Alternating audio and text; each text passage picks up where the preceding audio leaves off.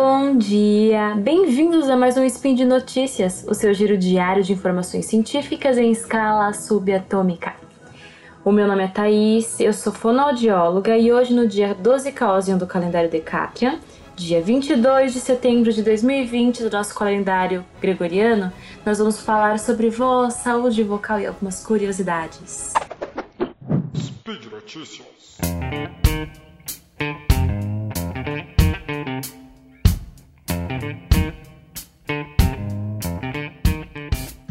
Eu acho que esse tema é bem interessante da gente conversar, porque a gente tá tão inserido, ou não sei se a voz está inserida ou a gente está inserida nela, mas é, parece que é algo tão inerente da gente, tão próprio, tão nossa. A gente se apropria de uma forma tão intensa da voz, desde o choro, desde o balbucio, desde o gemer, enfim, que parece que a voz é algo que vai estar lá para sempre e a gente não precisa tomar nenhum tipo de cuidado para que ela se mantenha dessa forma. Mas acho que é importante a gente falar que o corpo como um todo demanda cuidados para que a longo prazo ele tenha eficiência e mantenha-se saudável. Então, conhecer um pouquinho de anatomia, conhecer um pouquinho do funcionamento do corpo ajuda muito na hora da gente cuidar e preservar as funções. O primeiro ponto que eu gostaria de falar sobre anatomia é que nós temos duas, dois feixes de músculo revestidos de mucosa que vão ser as pregas vocais. As pregas vocais, muitas vezes chamadas de corda vocal, que é um termo muito comum, popular, mas ele não é tão adequado, é quem de fato faz todos os tons. Eu já cheguei a ouvir algumas vezes, não foi uma apenas, pessoas comentando: Nossa, mas eu achei que na laringe sei lá, tinham várias cordinhas e dependendo do tom que eu estou falando ou cantando, elas iam ser ativadas e iam vibrar em específico. A verdade é que não. E é por isso que o termo corda vocal não se adequa tanto. Porque a prega vocal, que é o músculo, quando contrai e relaxa, ele vai, como um elástico, alongar para ficar bem fininha, que aí a gente vai ter os sons agudos, ou ela relaxa, ela descontrai, né? E ela fica encurtada com sons mais graves. Ou seja, uma corda ela vibra, a gente bate e ela vibra a corda em si, mas ela não relaxa, ela não contrai, não alonga e não encurta. Então nós temos isso que é um músculo de fato da voz. Eu já digo que a gente tem muitos outros músculos intrínsecos que vão formar lá a laringe em si, e os extrínsecos que estão fora da laringe, em região de pescoço, base de língua ali em cima, né, que seria a base do assoalho da boca. E eu preciso te contar, laringe não tem ossos. Na verdade, assim, a gente tem uma, um osso em si que se chama osso ioide. É o único osso que ele vai estar meio que submerso entre os músculos extrínsecos ali. E a função dele, na verdade, ele é ancora, ele está junto com a laringe e ele ajuda a fazer essa ancoragem de subir e descer. Então a gente vai ter músculos, a gente fala supra-ioides, ou seja, acima do ocioide, e os músculos abaixo do ocioide, que são os infra. Então, quando os músculos supraioides contraem, a gente vai ter um puxamento de toda a laringe para cima, quando os infraioides vão contrair, a gente tem essa laringe descendo. Então a laringe tem que subir e descer, gente. Tem uma ideia muito errada também de que ah, é uma laringe, uma voz estável, uma laringe parada, fixa. Lê engano. O ideal é para ter uma laringe saudável que ela seja maleável, que ela consiga elevar, subir e anteriorizar na realidade.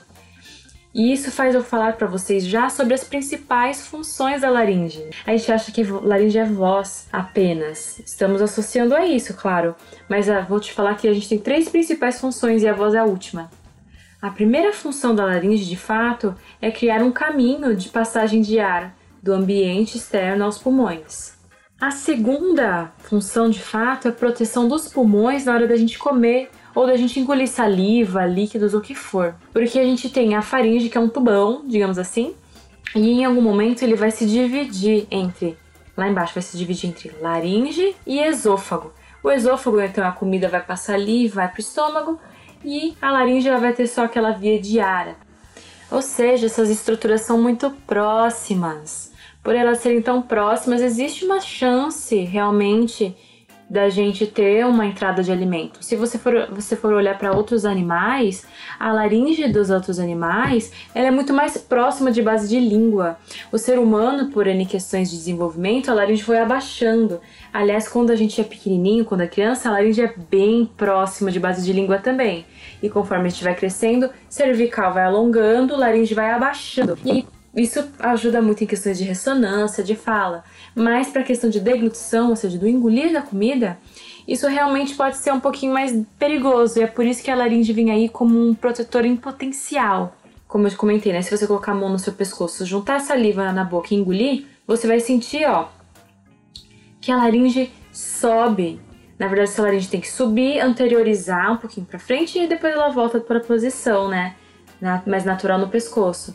Só que ó, sincronicamente, ao mesmo tempo, a gente vai ter uma das cartilagens principais da laringe que se chama epiglote, fechando passivamente. Então, quando eu engulo a laringe sobe, minha epiglote vai fechar passivamente por conta de movimento de língua né, em cima dessa laringe, vai proteger. E a prega vocal também se fecha. É um esfíncter muito importante.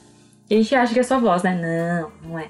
Mas a gente também tem pesquisas e a gente já sabe que, por exemplo, uma pessoa que teve alguma alteração é, neurológica, uma pessoa que teve algum problema uh, teve que fazer alguma intubação, etc., se a gente tem alteração na qualidade vocal, se a gente tem fraqueza de voz, muitas vezes isso vai influenciar na proteção das vias aéreas inferiores, né, do pulmão na hora de comer. Se a prega vocal não está tendo força para fechar adequadamente, a gente está tendo um bom, uma, boa mobilidade de laringe, será que essa laringe está elevando, fechando adequadamente? Então, voz pode dizer um pouquinho de como está a proteção na hora de eu comer. Olha só que doido.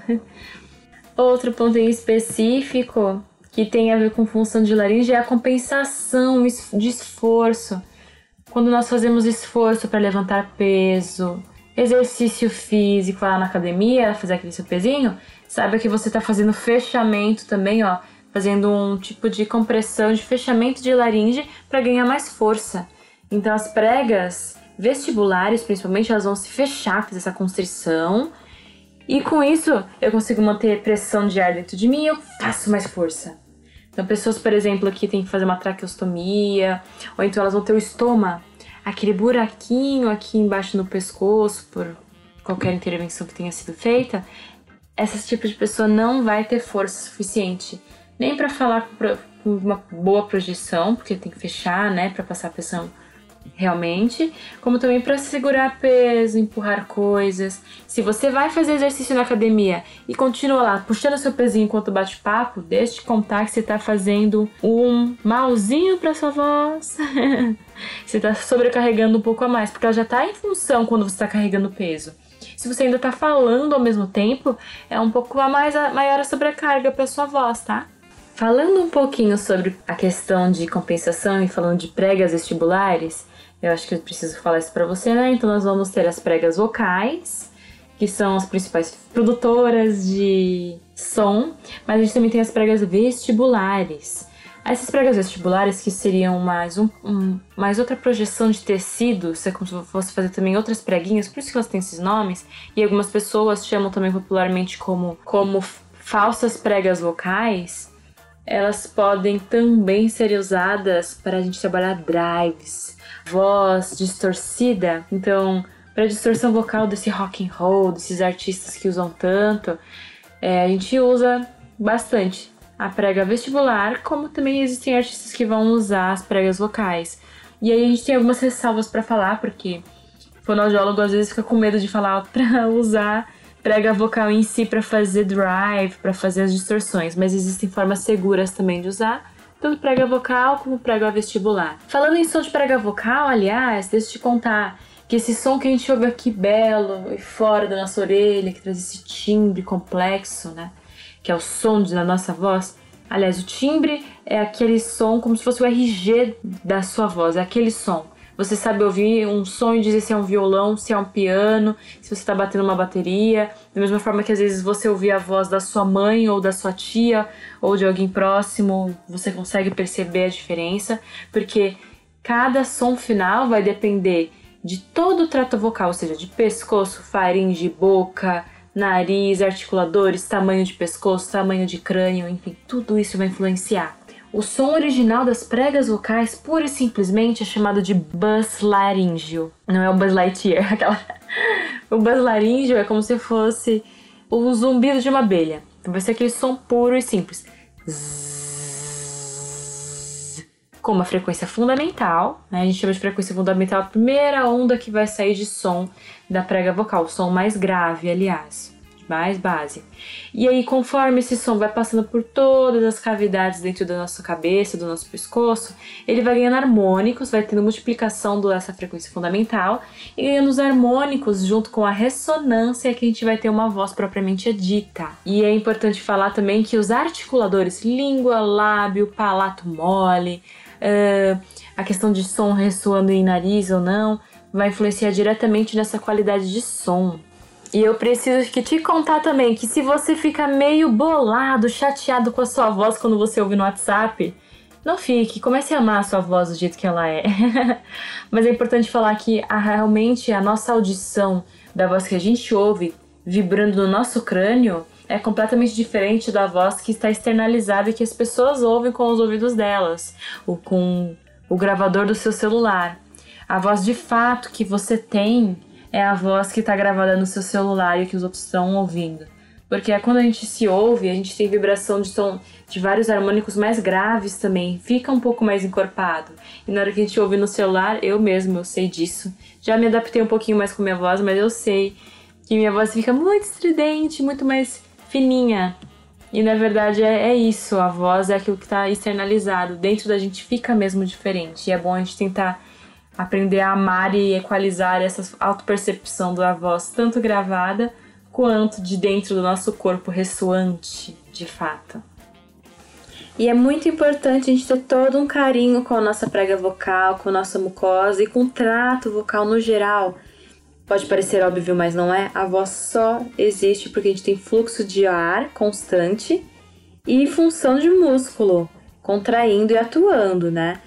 Se você não compensar adequadamente e equilibrar essas duas energias, se não tiver um fluxo de ar adequado, um, uma resistência respiratória boa, por algum motivo, e a gente botar mais energia para músculo, isso pode descompensar e a longo prazo te machucar.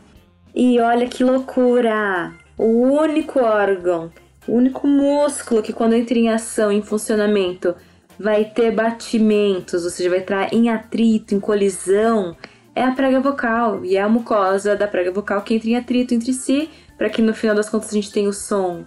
Então, se a minha voz aqui, eu conversando com você, tem 150 Hz de frequência fundamental, eu acho que ela pode ter até um pouquinho mais, que minha voz é meio aguda.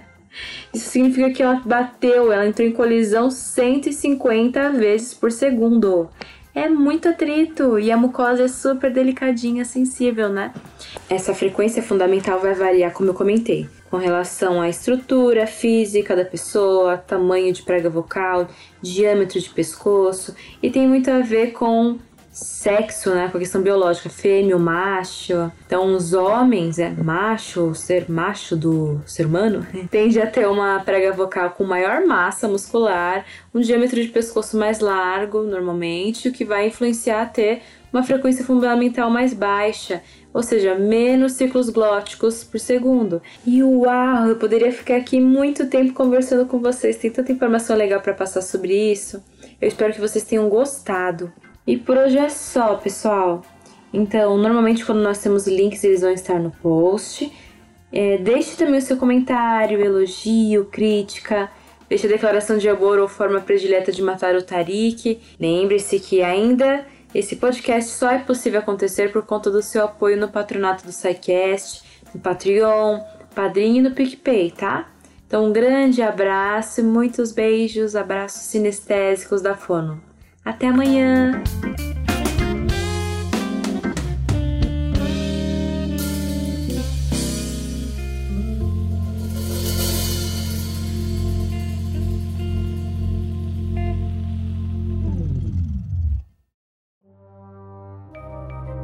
Este programa foi produzido por Mentes Deviantes. deviante.com.br